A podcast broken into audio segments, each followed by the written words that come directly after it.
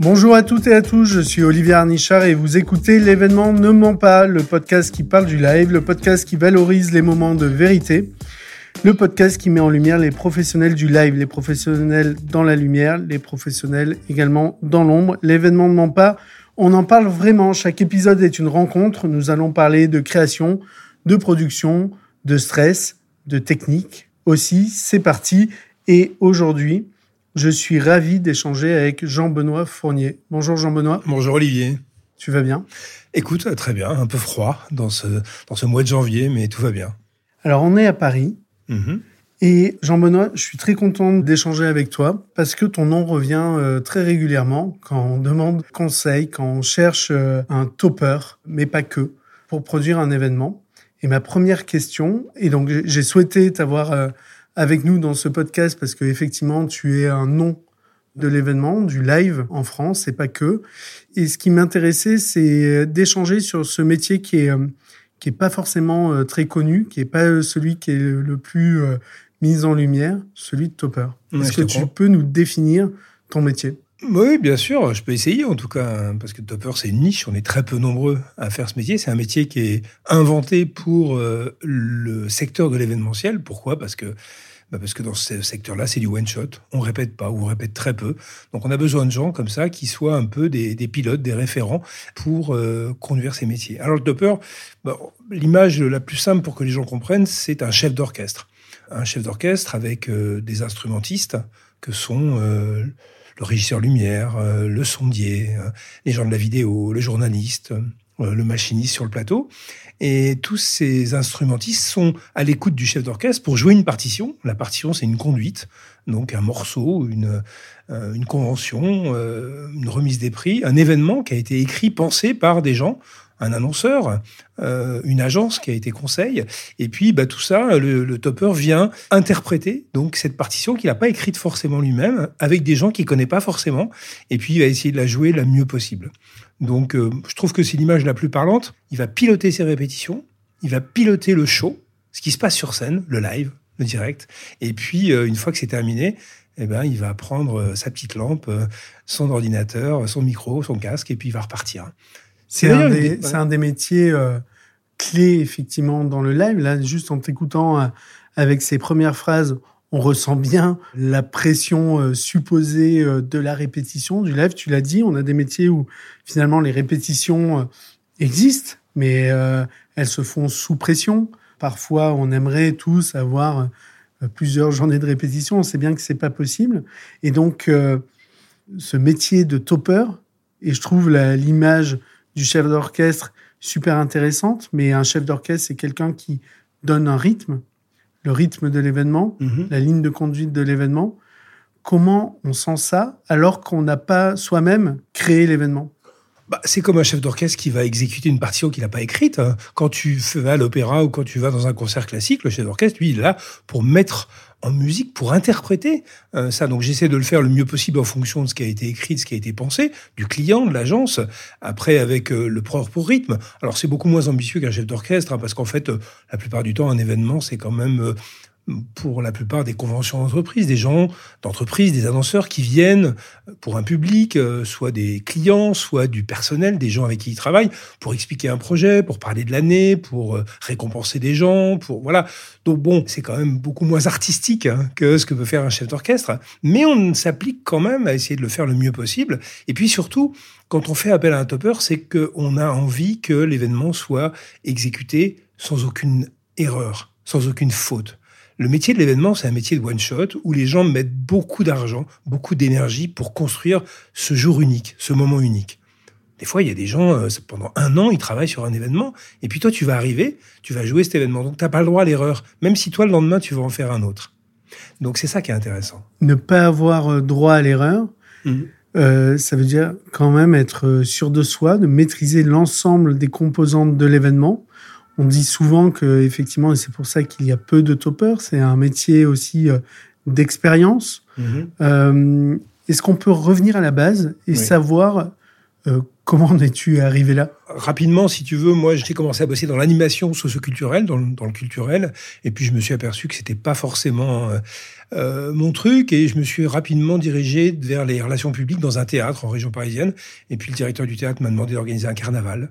Euh, trouver des artistes. Donc j'ai rencontré ce milieu-là, j'ai rencontré un agent artistique avec qui j'ai bossé pendant trois ans. J'allais dans le sud de la France, à Montpellier, organiser des, des, des, tournées pour un orchestre de variété qui s'appelait le Grand Orchestre Liberty de Paris. J'allais dans une semaine par mois à Montpellier pour démarcher les présidents de comité des fêtes pour vendre cette, euh, cet orchestre. Puis je faisais d'autres choses à côté. Euh, on vendait des magiciens, on vendait des artistes connus. Enfin, on était agent revendeur. Donc pendant trois ans, j'ai fait ça. On est à quelle période là à peu près? Là, on est en 87, entre 87 et 90.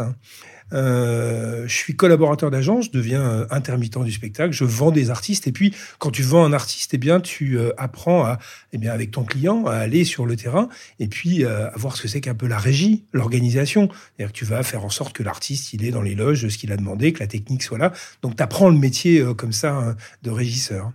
Et puis, euh, au bout de trois ans, à force de d'être euh, à, Montpellier, je rencontre une, une, jeune femme qui va devenir ma femme, mon épouse, la mère de mes deux enfants, et euh, qui vient à Paris. Elle a 21 ans, elle connaît pas Paris, elle n'a pas vu la Tour Eiffel, et elle débarque à Paris. Moi, je travaille dans le spectacle, je, fais mes tournées. Je, voilà, je suis dans ce milieu-là. Et puis, au bout de deux ans et demi, elle, ça va plus, elle pète un câble, elle voit une pub de Roquefort à la télé, elle se met à pleurer, elle est Mio. Donc, je me dis, là, il y a un souci, il faut qu'on fasse quelque chose. Et donc, elle me dit, on va redescendre, vivre à Montpellier. Je dis, oui, mais moi, je travaille dans le spectacle, ça va être très compliqué pour moi. Moi, j'ai pas de, j'ai pas de réseau, je connais personne là-bas. C'est la province, la province, tu vois, ça paraît un mot, euh, alors que ça fait 30 ans que j'habite à Paris, j'ai tous mes amis, ma famille là. Et euh, elle me dit, mais non, t'inquiète pas. Pendant un an, on essaye, si jamais ça va pas. On teste. On remontera à vie, je te le promets. Bah, je serai jamais remonté. Hein.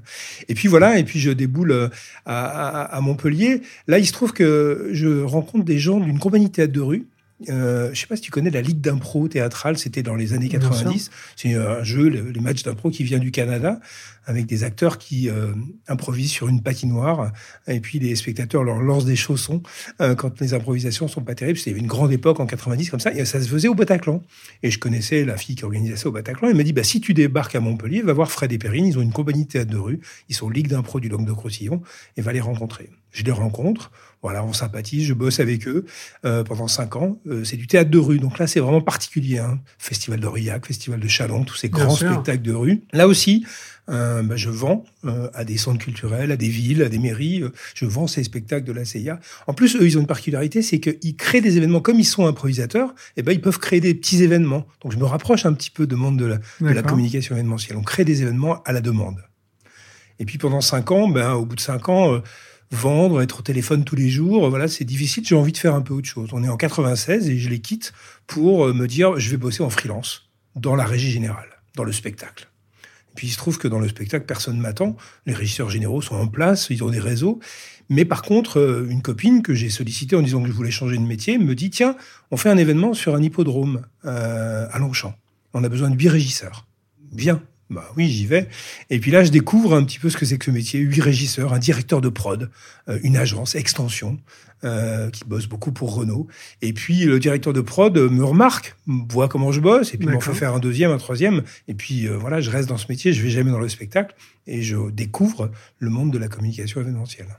Là, tu, tu viens de nous raconter ça. Tu viens de dire que tu commences comme tu te mets en tant que freelance. J'ai aucune idée à ce moment-là, le statut de freelance, il est répandu Non, mais tu sais, euh, c'est compliqué. Tu, tu, veux te lancer dans un métier, de faire de la régie.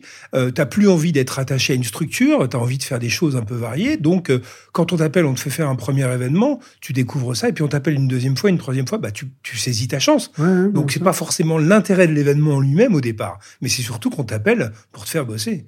Et ça, c'est extraordinaire. Et à l'époque, 96, euh, tu vois, euh, j'ai, moi j'ai 35 ans, euh, ouais, 34 ans, et, je me dis, bah, il faut que je, il faut que je prenne quoi. Mes enfants sont tout petits, ma femme est à Montpellier, mais je prends, je prends, je prends, je loupe sûrement plein de choses parce que bah, quand on est freelance et quand on vous appelle, et bah, vous, vous essayez de faire un réseau, donc je prends beaucoup, beaucoup de travail. Le travail prend beaucoup. Et là, à ce moment-là, tu prends un travail de régisseur.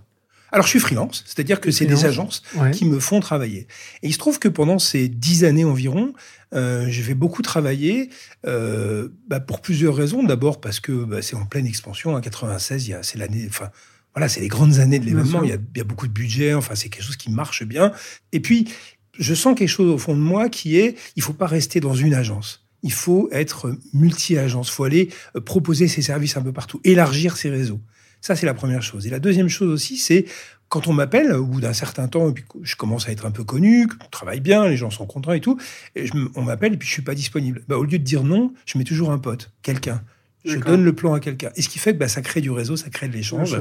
Et puis bah, ça, ça fait que tu travailles avec beaucoup d'agences et qu'il y a des gens qui te font travailler, qui te rappellent parce que tu les as aussi à un moment Tu as la confiance des agences, des organisateurs et également de, ton, de tes pairs ou de tes collaborateurs. Des collègues, c'est ça. Voilà. Génial. Et puis, euh, quand on fait de la régie générale, euh, eh bien, en fait, on est le premier levé, on est le dernier couché.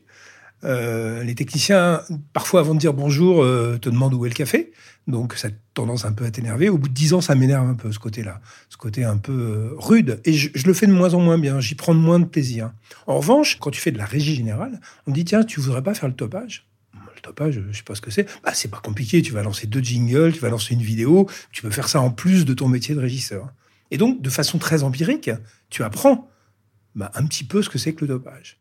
Et c'est-à-dire, il y avait, au moment où tu te mets à faire du topage, tu as déjà observé d'autres topeurs? Le métier est, existe à l'époque? Il existe, mais il est, il est réservé à essentiellement quelques femmes, quelques, voilà, quelques, quelques personnes qui font ça. Euh, qui sont peut-être des anciennes scripts télé ou des filles de metteurs en scène. Voilà, ils sont, elles sont 4-5 à faire du topage. Euh, c'est un métier qui n'est pas du tout répandu. Et puis, en effet, t'écoutes, t'es avec un casque d'intercom, euh, t'es sur le plateau, tu fais de la régie, et puis, bah, on t'écoute ce qui se passe. Et puis, parfois, on te demande de le faire parce qu'il n'y a pas les moyens, parce que c'est pas encore un métier très répandu. Donc, bah, tu l'apprends de façon très empirique.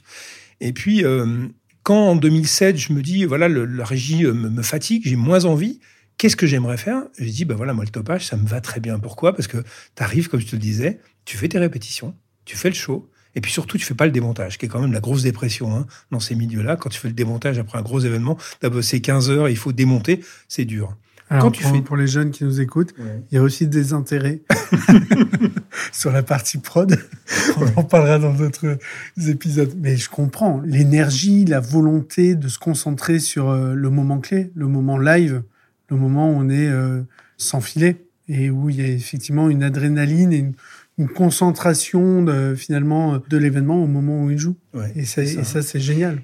Et si tu veux, moi j'ai toujours eu envie de, de, rebondir dans les métiers, tu vois, les expériences que j'ai eues. Et comme je sens qu'en régie générale, je, suis, je prends moins de plaisir et qu'il faut être passionné dans ce métier, eh bien je pense que le topage est un métier qui me va bien, avec l'expérience que j'ai, avec ce que j'ai vécu, avec ce que je sais, euh, le rapport avec les intervenants, avec les gens sur scène, avec les équipes techniques, avec... Euh, voilà, ça me plaît. Et euh, par contre, ce qui est compliqué dans ces métiers, c'est dans l'événement, je sais pas si tu as remarqué, mais tu as une étiquette. Jean-Benoît, il est régisseur général. il n'est pas topper. Et donc, pour changer ça, euh, ça va être compliqué. Ça va être compliqué surtout pour moi, parce qu'à un moment, comme on m'appelle pour faire de la régie générale, il faut que je sois capable de refuser, parce que sinon, quand on m'appellera pour faire du topage, moi, je ne serai pas disponible. Donc, je prends la décision bah, de dire que je fais plus de régie. Et quand on est freelance, c'est pas évident parce qu'on n'a pas, de, pas de contrat. Et puis, euh, on est en 2007. Euh, j'ai un copain, Thibaut, Thibaut Strabler, qui m'appelle, qui est un dire prod et qui me dit Jean-Benoît, tu fais du topage, il paraît, mais tu fais des gros shows. Bah, je dis oui, bien sûr, ça, m'arrive. Il me dit parce qu'on fait l'ouverture des, la cérémonie d'ouverture des Jeux africains. C'est Alger, c'est dans un stade, c'est 50 000 personnes, c'est 500 figurants, c'est groupe F euh, en artifice, c'est des musiciens sur scène en live. Et euh, voilà, est-ce que tu voudrais venir avec nous faire le topage? Là, on est en quelle année? 2007. 2007. Et je dis oui, bien sûr, Thibaut, bien sûr, oui, bien sûr, je fais ça. Et je pars en Algérie. Tu pars confiant? Ben, je sais pas trop. En fait, euh, je m'aperçois quand j'arrive sur place que on, me dit, euh, c'est Alain Français, Alain qui est un mec extraordinaire, qui est un des meilleurs sonorisateurs euh, en France, et Alain me dit, bon, alors je vais te mettre le TC là. Je lui dis le quoi? Ben, le, le, time code. Oui, bien sûr, Alain, il met le time code devant moi, mais je sais pas ce que c'est qu'un time code. Et pour expliquer le time code, en fait, tout, tout, est encodé de façon à ce que la lumière, le son, la vidéo partent en même temps. Il n'y a plus besoin de, voilà, de synchroniser les choses. Ça se fait de, voilà. Et j'apprends ça, mais je l'apprends euh, en live. Bon, c'est une expérience formidable, puis les gens sont formidables, les gens t'aident. Puis si t'as un peu d'expérience, un peu de voilà, tu, bah, de toute façon, il faut y aller à un moment, il faut apprendre comme ça parce que t'as pas d'école, t'as pas, euh, voilà, et t'apprends comme ça. Et puis, euh, et puis ça continue. Euh, je continue à en faire de plus en plus. Alors pas forcément. Attends, cette première, j'ai deux questions. Ouais. La première sur euh, cette expérience au, au Jeux panafricains, c'est mhm. ça C'est ouais, la cérémonie d'ouverture des Jeux africains. Ouais. Et donc comment ça se passe? Bon, c'est un truc incroyable parce que d'abord il y a un contexte. Euh, on est dans un stade, on est en Algérie, on est en 2007, euh, donc euh, bon, il y a une équipe formidable. Tout le monde est ensemble pour sortir ce show, mais il se passe des trucs, il se passe des trucs incroyables l'anecdote que, dont je me souviens, c'est que bon, ça se passe. Hein, je fais mon boulot, je suis, je suis avec mon intercom, les gens, euh, je comprends ce qui se passe. Enfin, j'en ai fait un peu déjà, donc voilà, c'est plus gros, il y a plus de pression, mais il y a du temps de répétition. Tu sais, sur un événement, tu répètes un après-midi normal pour une convention. Là, tu as 15 jours de répétition, donc tu as un peu plus de temps, même si c'est plus gros. Et puis, 48 euh, heures avant le show, il y a une tempête dans le, dans le stade. Et puis il y a des écrans qui sont construits sur les gradins et les écrans euh, se déchirent avec la tempête. Et donc on peut plus jouer le show. Et là, le producteur algérien nous réunit tous et nous dit voilà, il faut trouver une solution parce que si jamais le show ne peut pas jouer, vous n'allez pas repartir en France. On va vous garder là. On va vous, on va vous garder. Donc là, tu commences à flipper un peu. Puis tu as des gens extraordinaires. Je pense à un mec comme Jean-Paul Bernard qui faisait euh, de la déco euh, à l'époque. Eh ben, il trouve une solution. Et il refabrique des écrans avec des toiles de camions. Tu sais, les bâches de camions. Il trouve parce qu'il n'y a pas de fournisseur. Comme ici, tu vas appeler quelqu'un qui va te fournir de la toile écran. Il se débrouille. Et on arrive à sortir le show quand même de Show Must Go On, on le joue, et ça c'est magique, parce que 48 heures avant, tu sais pas si tu vas pouvoir sortir le show, et tu le sors. Donc oui, oui, ça s'est passé. La, la confrontation euh, au stress mhm. sur un événement, elle est inhérente à chaque événement. Il y a du stress sur chaque événement. Il y a une pression, c'est la définition d'un événement. Hein. C'est que ça joue euh, à 20h00, euh, qu'on est enfilé. Il faut que ça démarre là. Et puis, il y a tous les à côté. Les problèmes techniques, un problème météo que tu viens de décrire. Et ça, ça rajoute effectivement euh, un stress énorme. Et pour ceux qui nous écoutent, ceux qui sont dans l'écosystème événementiel ou du live, tout le monde connaît ça. Tout le monde connaît cette adrénaline et cette gestion du stress. Mais euh, surtout pour euh, euh, les jeunes étudiants qui voudraient faire ces métiers, c'est un stress qui est ultra positif ou en tout cas que le métier fait qu'on appréhende ça de manière positive parce que de toute façon, le métier, c'est de gérer ce stress. Et puis qu'on n'a pas le choix. Et, puis qu'on est en équipe. C'est-à-dire qu'on n'est pas tout seul. Et, la force d'une équipe, on le dit souvent, hein, quand des choses se passent mal, eh bien, de toute façon, l'humain, va se surpasser. C'est toujours l'humain qui va faire en sorte que le, le show sort et, joue bien. Combien d'événements se, se, déroulent euh, magnifiquement avec des clients heureux? Enfin, c'est un pourcentage incroyable. Je te le disais, on n'a pas le droit de se tromper. Mais tout ça parce que parfois, bah, on va répéter jusqu'à 3 euh, heures du matin alors que c'était prévu de, les répètes de se terminer à 22 heures. Mais il y a eu un truc qui marchait pas. Et là, de toute façon, l'humain, il va se dépasser. Parce qu'il sait que le lendemain, eh bien, le patron de l'entreprise, l'annonceur, les gens, ils comptent sur cette équipe pour euh, que l'événement sorte. Donc ça, c'est aussi une grande force, euh, cette équipe qui va, qui va être soudée et qui va sortir. Et d'ailleurs, c'est les gens qui font ce métier de l'événement, c'est parce qu'ils aiment les autres, ils aiment l'humain, ils aiment les gens pour, euh, pour réussir là-dedans. Je suis d'accord. Et puis, ce qui est effectivement, il y a un dépassement de fonction, d'horaire face à effectivement le, l'ambition de toute façon de sortir l'événement euh, de manière parfaite qui fait que on travaille en équipe. C'est une des caractéristiques de ta personnalité. C'est ça qui ressort souvent quand on parle dans l'écosystème. J'ai en tête euh, euh, Nicolas Rossinol qu'on a reçu pour l'événement de Mampa, qui quand je lui ai demandé quelle personne il aimerait écouter, ton nom est sorti directement de sa part parce que il l'a justifié en disant mais parce que c'est à chaque fois que je fais un événement euh, avec Jean Benoît, il y, a, euh, il y a ce côté équipe qui se crée et qui est fondamental dans nos métiers. On a des métiers euh, qui sont des métiers créatifs, des métiers techniques, des métiers de production, des métiers de logistique, mais qui sont tous, tous ces métiers sont gérés par des hommes et des femmes. Hum. Et puis, et puis des gens au, bout aussi qui sont nos clients les gens qui nous font confiance, les gens qui connaissent pas nos métiers, des annonceurs, que ça soit Dior, que ça soit Coca, que ça soit la SNCF, que ça soit un ministère, que ça soit euh, une marque de voiture, enfin tous ces gens qui communiquent au travers de ce média. Alors euh, parfois c'est vrai que bah, tu te poses des questions sur le sens aussi de, ce que tu fais, en disant euh, tiens je vais, il y a un copain qui est un peu un peu gauchiste et qui me dit ah, tu travailles toujours pour le grand capital? Je dis oui, enfin bon, euh, oui, je travaille pour des gens qui me font confiance et puis j'essaie de le faire le mieux possible. Euh, c'est vrai que des fois, tu te poses des questions sur le sens de ce métier euh, par rapport à des grandes entreprises qui développent des, projets, qui exposent des, manières de faire de la grande industrie. Mais honnêtement, on le fait avec du cœur et puis on le fait le mieux possible. Et puis on le fait surtout dans un esprit où Moi, tu vois, j'ai toujours une, une, idée en tête quand je travaille, c'est d'essayer d'avoir un... Parce que c'est du management, hein, le topage. Tu manages une équipe. C'est le management par la bienveillance. C'est d'essayer de transmettre cette bienveillance, de mettre des gens en confiance.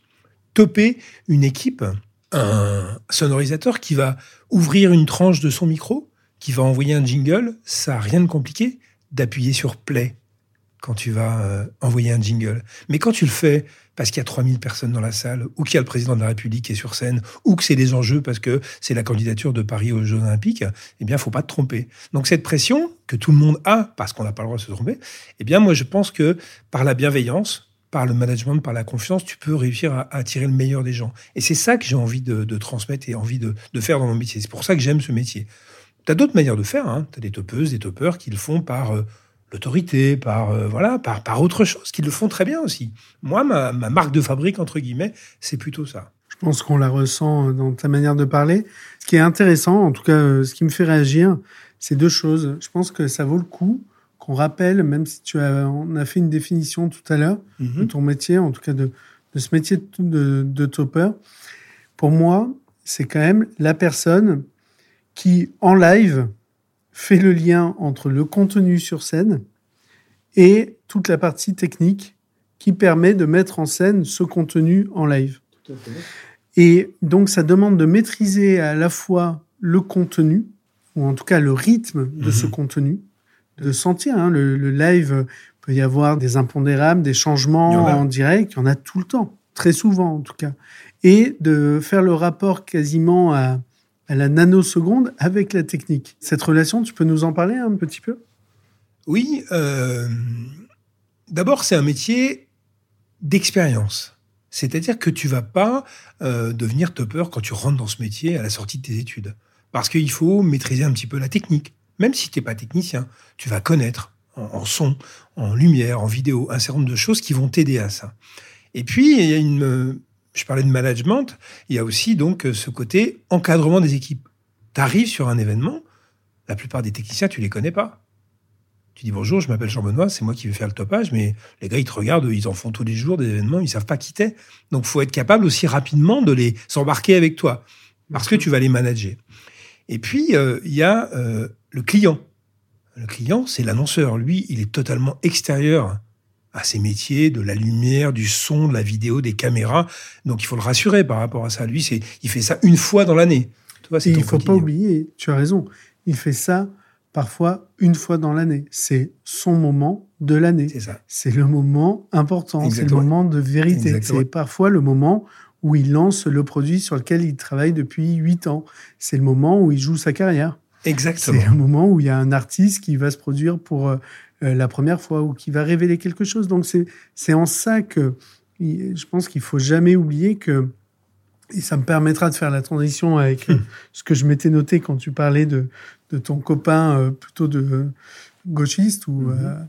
pour résumer ça comme ça, qui interroge sur la nécessité des événements. Mais c'est fondamental. Un événement, c'est la rencontre entre des personnes. Oui, c'est de la communication, mais c'est de la communication peut-être la plus humaine, ou ou qui crée le plus de souvenirs et qui est le plus important dans une carrière, mais également pour les gens qui écoutent ces messages. Toi, quel est, euh, est-ce que tu crois encore, euh, après toutes ces années, en la force de l'événementiel, en son importance, en sa nécessité peut-être? Moi, j'ai jamais. Le jour où tu crois plus, faut arrêter ce métier. Hein. Oui, je suis d'accord. Non, mais ça c'est certain parce que tu peux pas, tu peux pas tricher. Euh, quand on te demande de, je dis, prenons l'exemple de répéter jusqu'à 3 heures du matin ou, ou d'être avec des gens, voilà, euh, avec qui, voilà, il faut que tu, il faut que tu aimes ça, il faut que tu aies envie, parce que sinon, euh, tu le fais mal, et tu peux pas le faire mal. T'as pas le droit. De toute façon, on va le voir très vite. Hein. Tu vas pas durer, on te rappellera plus si tu le fais mal. Donc voilà, tu es, vrai. Simplement, tu es vrai, et c'est pour ça. Et bien évidemment que moi, je trouve que ce métier est formidable parce que, au-delà de la liberté que ça donne, hein, le fait de, voilà, de travailler dans ces métiers, de voyager dans le monde entier. Moi, j'ai la chance de voyager dans le monde entier hein, avec, avec ce métier, d'être freelance, c'est-à-dire de choisir les, les, projets sur lesquels tu vas travailler. Donc, cette grande liberté, on parle de, de la retraite. Tu vois, aujourd'hui, on est en pleine histoire des, des réformes des retraites. Moi, aujourd'hui, euh, je, je suis pas assez partisan pour manifester parce que je trouve qu'il y a plein de choses qui vont pas. Mais peu importe, c'est pas le débat maintenant. Mais moi, je vais pas m'arrêter à 62 ans ou à 64 ans je vais continuer à mon rythme sur les choses parce que j'aime ce métier. Et puis le jour où on voudra plus de moi, bon, on m'appellera plus. Donc euh, oui, je, je, crois que le média événement est, un, est, un, est un outil magnifique et qui continuera. Et le Covid, enfin, on l'a bien vu, on s'est posé des questions. Qu'est-ce qu'on va devenir? Comment on va s'en sortir? Bon, il y a eu ce qu'on a appelé les événements digitaux. Hein, on s'est retrouvé dans les studios, on s'est trouvé à, faire de la télévision, à en faire mal parce qu'on savait pas très bien comment le faire. Mais bon, on venait de l'événement, nos clients euh, souhaitaient quand même communiquer, donc on faisait des, des visios, on faisait des, des, dans studios, on se retrouvait avec des caméras sans public. Mais tu savais très bien au fond de toi que de toute façon, euh, tu, tu doutais mais tu savais que ça allait revenir. Tu savais que les gens avaient besoin de rencontres. Et on le voit bien. Quand le Covid est parti, il y a eu une explosion. Enfin, tu, l'as vu euh, de, ces événements, des gens qui ont eu envie de se retrouver. Et, là, il y a eu une explosion de demandes. Tu vois, moi, ce qui m'a marqué, c'est que j'ai trouvé qu'on faisait très bien les événements euh, digitaux. J'ai trouvé justement qu'on n'avait pas eu besoin de se réinventer et qu'on savait très bien les faire. En revanche, je vais parler à titre personnel, mais pour tous les gens avec qui j'ai la chance de travailler euh, au quotidien, il y avait un manque. Il y avait effectivement, c'était pas la même chose. Oui, on arrivait à faire une forme de live, mais le live tel qu'on l'entend, c'est effectivement euh, le fait de se regarder dans les yeux, de ressentir, mais même en termes de sentir l'énergie euh, d'une d'une audience. C'est des applaudissements, c'est un rideau rouge qui s'ouvre. C'est de sentir aussi l'œil ou la fragilité d'un dirigeant ou son assurance, au contraire, au moment où il va parler. C'est tous ces éléments, mais qui sont extrêmement, extrêmement euh, euh, sensoriels finalement et, mm. et, qui sont la base de l'humain. Je rebondis sur, euh, tu parlais de management. Mm-hmm. On a des métiers où effectivement, et tu le disais tout à l'heure, il y a parfois il y a des profils durs, il y a des, des gens qui se lèvent tôt, dont le métier c'est de pousser des, des caisses, c'est de monter des décors, d'installer des dispositifs énormes, pyrotechniques, euh, d'audiovisuel, de, de, de, structures. Il y a des équipes logistiques, il y a des enjeux majeurs.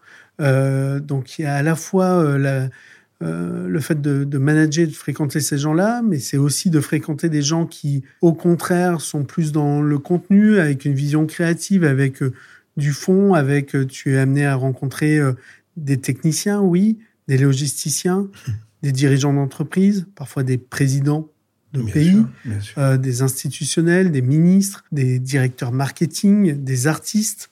Tu as des anecdotes là-dessus, le fait de parler et de manager des gens si différents finalement, et en plus tu rajoutais la dimension internationale, le fait de faire un événement en France, mm. mais de faire un événement en Afrique, au Brésil ou je ne sais où. Oh, des anecdotes. Il y en a plein des anecdotes. Hein. Ouais, mais j'en veux. Ah, t'en veux. euh, ouverture, euh, comment ça s'appelle ce grand bâtiment de Boulogne date de Bernard Arnault? Le truc Vuitton, là?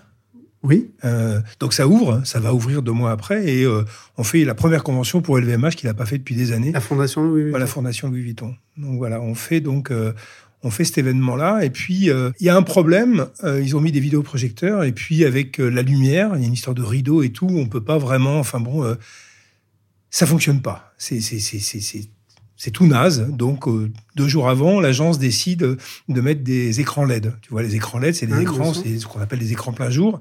Et puis, on met ces écrans LED. Mais c'est il y a, je sais pas quand est-ce qu'elle a ouvert cette fondation, il y a peut-être moins d'une dizaine d'années. Donc, c'est pas encore super au point.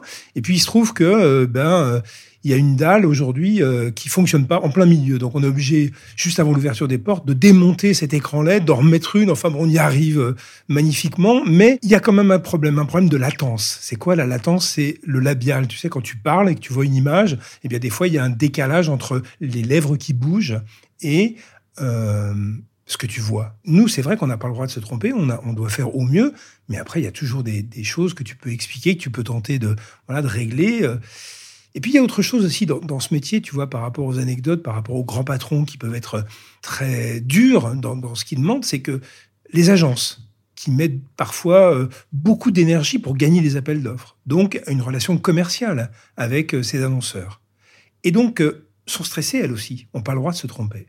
Et donc, eh bien nous, en technique, quand on est aux commandes, il y a quand même quelque chose qu'il faut, euh, qu'il faut garder en tête. Moi, je dis souvent aux, gens euh, que je forme ou avec qui je discute ou qui découvrent ce métier, on n'opère pas un enfant à cœur ouvert.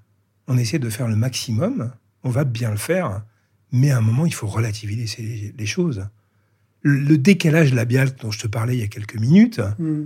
dire voilà, c'est la convention, elle s'est bien passée quand même. Certes, c'était pas très agréable de voir qu'il y avait une demi seconde de décalage, mais bon, faut remettre les choses à leur place. Un chirurgien qui, qui- qui- qui opère un enfant, voilà, il a la vie de l'enfant entre ses mains. Là, il y a du stress et il y a du vrai stress. Le nôtre, à un moment, des fois, faut remettre les choses euh, un peu. euh, Pour avoir ce niveau de lecture, effectivement, il faut beaucoup de recul, d'expérience, parce que il y a le, le client, encore une fois, pour qui, et ça, se- ça se discute, c'est bien ou pas bien, Mm. mais pour qui c'est le moment d'une vie. Mais ça, ça, me, ça me fait penser sur euh, l'exemple d'écran LED, de bug sur l'écran LED dont tu Mhm. parlais, que l'événementiel aussi, et tu vas me dire si tu es d'accord, est souvent une terre d'innovation. Et donc, OK, euh, sert de terrain de test presque à euh, de nouvelles technologies qui sont utilisées parfois bien plus tard ou plus reconnues euh, dans d'autres médias ou de type euh, d'entertainment.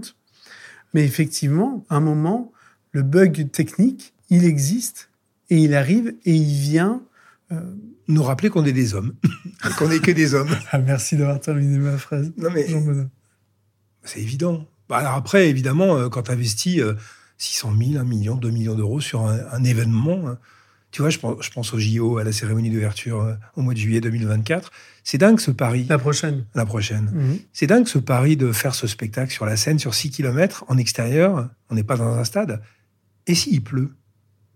Et s'il y a une tempête ce jour-là Hein, C'est comme ça, il faut prendre des risques. hein. Mais à un moment, euh, voilà, ça se fera, il y aura des, il y aura des backups, il y aura des... Mais c'est dingue quand même. C'est vrai qu'il y a beaucoup de choses qui tiennent à si peu euh, dans, ce monde où... euh, C'est c'est ça qui est aussi beau et noble dans ce métier du live et l'événementiel, c'est qu'à un moment, il faut quand même un grain de folie. Il y a un grain de folie et ce sont ces grains de folie qui font avancer. Oui, certainement que de faire la cérémonie en 2024 à l'extérieur d'un stade, il faut un grain de folie. oui, c'est ça Euh, qui fera que peut-être qu'elle restera inoubliable. Mais exactement, c'est extraordinaire d'avoir ce, ce grain de folie. De la même manière que un artiste qui se dit OK, je me lance face à une scène, il faut un grain de folie. Et quelque part, pour faire ce métier de l'événementiel, alors, évidemment, moi j'ai j'ai le point de vue d'agence, mais euh, notre métier, c'est d'accompagner nos clients pour que sur l'événement qu'ils euh, qu'ils commandent ou dont ils ont besoin, qu'on amène ce grain de folie parce que et c'est lié à ton métier. C'est à un moment, euh, il faut capter l'attention. Donc, il faut qu'il y ait un contenu qui soit intéressant Mhm. et il faut mettre en scène ce contenu pour qu'il soit mis en valeur. Et donc, euh, il faut être créatif et tout part d'une d'une idée ou d'une ambition qui, à un moment, toute proportion gardée, parce que il s'agit pas d'être fou sur euh, tous les événements. Bien tous ne, ne le nécessitent pas, tous n'en ont pas besoin, tous n'en ont pas le, le cadre. Mais pour autant, il faut avoir. euh, c'est des métiers de panache tout de même.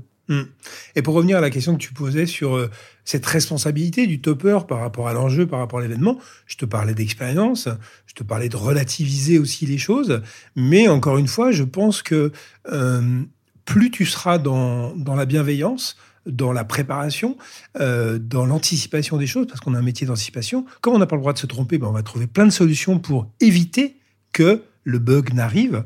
On a des solutions de secours eh bien, euh, si tu mets tout ça en œuvre, eh bien, tu, donnes le meilleur de toi-même. 99 fois ou 999 fois sur 1000, ça va bien se passer. Jean-Benoît, tu as une expérience, euh, une anecdote, pardon, qui sort du lot, euh, une ou deux hein, d'ailleurs, euh, positive euh, sur ton métier, des moments de grâce ou un moment où tu te dis waouh, ce qui est en train de se passer est extraordinaire, ou un contentement, une, tu vois, on a le droit aussi d'être content de de- un moment, un événement sur lequel tu as travaillé qui reste euh, un événement phare dans ton parcours? Oh, écoute, il y en a plusieurs. Après, j'ai envie de dire, il- la plus grande satisfaction quand même, c'est quand tu finis l'événement et que les gens viennent te voir, ton, ton agence, euh, l'annonceur, euh, et puis qu'ils te disent euh, chapeau, bravo, vous avez, vous avez vraiment bien réussi. On, on est, ça va au-delà de nos espérances. C'est souvent que ça arrive, mais c'est quand même une super récompense. Donc ça, c'est l'ensemble. Après, sur des événements précis, moi, j'ai eu la chance de bosser en 2013 sur Marseille, capitale européenne de la culture euh, qui était un événement un peu particulier parce que, je ne sais pas si tu te souviens, mais c'était dans toute la ville de Marseille, il y avait des points d'animation, d'événementiel. C'est quelqu'un qui avait pensé ça, tu vois, un metteur en scène qui s'appelait Bernard Soroc, mais il n'y avait pas d'unité de lieu et de temps. C'est-à-dire que je faisais le topage de ça. Mais quand tu fais un topage, ben, tu as une scène où tu as un endroit, tu as un stade où tu vas voir ce qui se passe. Là. Tu un point de vue. Tu un point de vue. Là, dans une centaine de points de la ville, eh bien, il y avait deux actions qui allaient se passer en même temps. La grande clameur et puis la ville qui est au noir. Et donc, euh, mon rôle était de relayer ces, deux événements, si tu veux, de faire partir la grande clameur et puis de faire partir la ville qui s'éteint, tu vois, donc avec les services de la ville, mais tout ça avec un pauvre talkie-walkie, tu vois, où je vais transmettre une information, mais je ne sais pas vraiment si ça va se passer.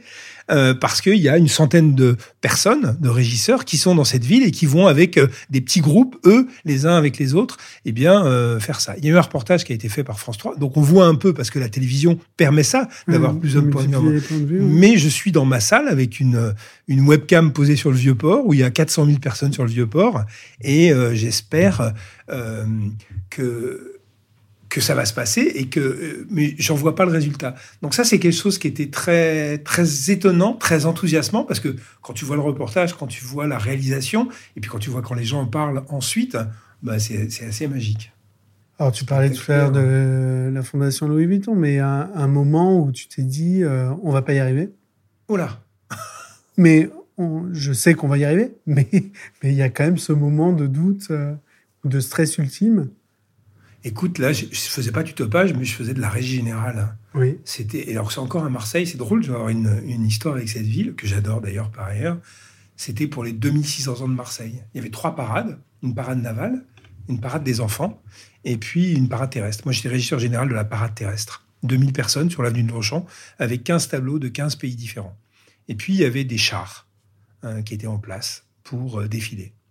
Et puis, euh, j'ai un régisseur par pays et j'ai ces fameux chars. Et ces chars, on a eu du mal à les construire. C'est des structures en métal qui sont faites par, euh, par des, des, gens de side-up hein, à, l'époque et qu'il faut pousser. Ça s'appelle des faïasses comme à Valence dans les carnavals.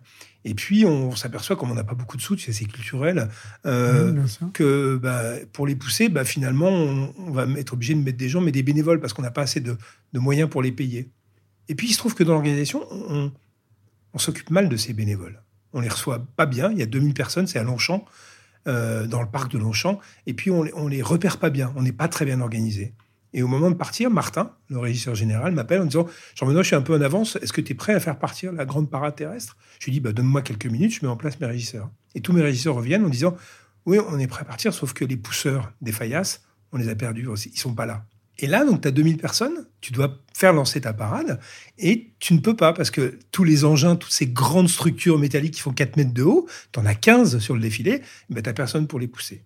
Et là, c'est un grand moment de stress et de solitude. ils sont où? On les a perdus, on n'arrive pas à les retrouver. Le rendez-vous est mal donné, on, s'est mal coordonné en logistique, les régisseurs savent plus très bien où ils sont. Ils sont bénévoles. Et on est en quelle année? On est en 99. Et là, euh, bah, il faut trouver une solution. Et comme je te dis, il y a une magie dans le spectacle, il y a une idée comme ça qui passe, qui est lumineuse, qui est comme ça. Et je dis à tous mes régisseurs au talkie-walkie, je dis, bah, écoutez, vous allez prendre des gens derrière les barrières vauban, de la foule, du public, vous allez les mettre dans les falas pour, pour partir. Sinon, il n'y a pas de défilé. Et donc, les régisseurs prennent les gens et on part au moment où Martin me demande de partir. Mais là, j'ai vraiment eu peur. et ça s'est bien passé? Oui, magnifique. C'était un magnifique défilé. Parce la que ça se passe toujours bien. Ouais, parce qu'il y a une magie. Parce, que, pas, parce que tu peux pas. Voilà. tu aurais euh, un conseil à donner à un jeune qui veut travailler dans le live? Moi, je pense, et tu l'as dit tout à l'heure, que le métier de topper, c'est spécifique. Il y a des métiers, c'est difficilement envisageable de les faire euh, jeunes en sortie d'école. Oui. Ou dès le début. Mais quelqu'un qui a envie de travailler dans le live, est-ce que tu as un conseil à lui donner? Bah, D'abord, il faut que tu saches que très très souvent, tu as des copains qui me disent tiens j'ai mon fils j'ai ma fille qui voudrait ou des gens qui tiens tu travailles dans l'événementiel moi je connais quelqu'un qui voudrait. Et déjà pour les jeunes le mot de l'événementiel ils savent pas ce que c'est. L'événement ça fait rêver ça fait briller les yeux. C'est le spectacle c'est les paillettes c'est les festivals c'est la musique c'est voilà. Donc déjà leur, leur expliquer un petit peu comment ça fonctionne. Ça c'est une première base. Et puis moi ce que je leur dis souvent c'est allez-y foncez. Vous aurez toujours du travail dans ces métiers-là et vous allez vous régaler parce qu'on a besoin de gens motivés, intéressés, et que c'est pas vos diplômes qui vont faire la différence. C'est votre capacité à aimer votre travail et à bien le faire. Et donc, tu sais, des fois, il y a des secteurs un peu bouchés où on dit c'est compliqué d'y arriver et tout. Certes, c'est un métier de réseau, c'est un métier où il faut euh, voilà connaître quelqu'un, mais justement, tu m'as appelé parce que voilà, vas-y, fonce. De toute façon, tu auras du travail parce que les agences, parce que les annonceurs, parce que les freelances, on recherche toujours des gens qui, qui vont aimer et qui vont être capables de se donner. Il y aura toujours une place pour ces gens-là. On le sait bien, les stages, euh, je veux dire, euh, quand tu fais ton stage, tu choisis bien ton stage de fin d'études. Mais ben, si tu as fait un bon stage, tu vas rester dans l'agence. On va t'embaucher parce qu'on t'a formé, on t'a, expliqué. Et tout ce travail, on l'a investi, on veut te garder parce qu'on sent qu'il y a un potentiel en toi. Donc, le conseil, c'est simplement de dire, dans ces métiers-là, il y a toujours une place. C'est pas parce que tu n'as pas de diplôme, c'est pas parce que tu n'as pas le bon réseau. De toute façon, tu pourras réussir dans ce métier-là. Parce que c'est un métier de passion. Top. Tu sais, il y a eu, euh, il y a quelques années, mais on, mettra les sources euh, dans les liens. Il y avait eu une prise de parole et une étude au World Economic Forum sur euh, l'avenir des métiers, tu sais, à l'heure de l'intelligence artificielle, de, de, savoir quel métier allait finalement subsister pour, pour les hommes et femmes. Et il était apparu qu'effectivement, de nombreux métiers vont disparaître avec la robotisation et, et l'IA, mais pas l'événement. Et que c'est un métier, euh, effectivement, qui aura toujours une importance parce qu'il représente, mais aussi qui donnera euh, de l'emploi euh, aux humains. Mm. Jean-Benoît, on arrive sur la fin de ce podcast. J'ai une question. Si maintenant tu te mets à la place d'un auditeur, si tu es auditeur de l'événement Ne ment pas, quelle personnalité aimerais-tu écouter? Ça peut être un nom ou un, ou un métier? Moi, c'est les créateurs qui me fascinent. Les gens qui sont capables d'inventer des histoires. Un, mec euh, comme euh, Martin Arnaud, des petits Français. ou voilà, le Jean-Paul Goutte de l'époque, ou, en 92, cette fameuse, comment ils appelaient, découfflé. tous ces gens-là, tous ces gens-là qui ont cette capacité, même un mec comme, comme patron des JO, enfin de la cérémonie, Thierry Roboul, qui a cette idée magnifique. Moi, voilà, peut-être parce que j'ai pas justement ce côté. Moi, je suis un besogneux, tu vois. Je travaille, j'ai pas ce côté euh, créatif. Euh, je trouve que euh, ces gens-là me fascinent parce que bah, ce sont des artistes, ce sont des gens dans leur tête bouillonnent, arrivent des idées et que ils ont cette capacité formidable à les inventer. Et puis nous, on est là derrière pour les mettre en œuvre. voilà, bah, chapeau à eux et bah, si tu as l'occasion de, voilà, de pouvoir parler avec une de ces personnalités-là, vas-y. Tu verras dans les futurs euh, épisodes qui seront postés par l'événement de Mampa, il y a déjà des profils et puis tu m'as donné euh, d'autres idées. Mm. Donc voilà, écoute Jean-Benoît, je te remercie. C'était très agréable pour moi d'échanger avec toi. Mm. Et puis à très vite euh, en dehors des micros. Salut. Ciao.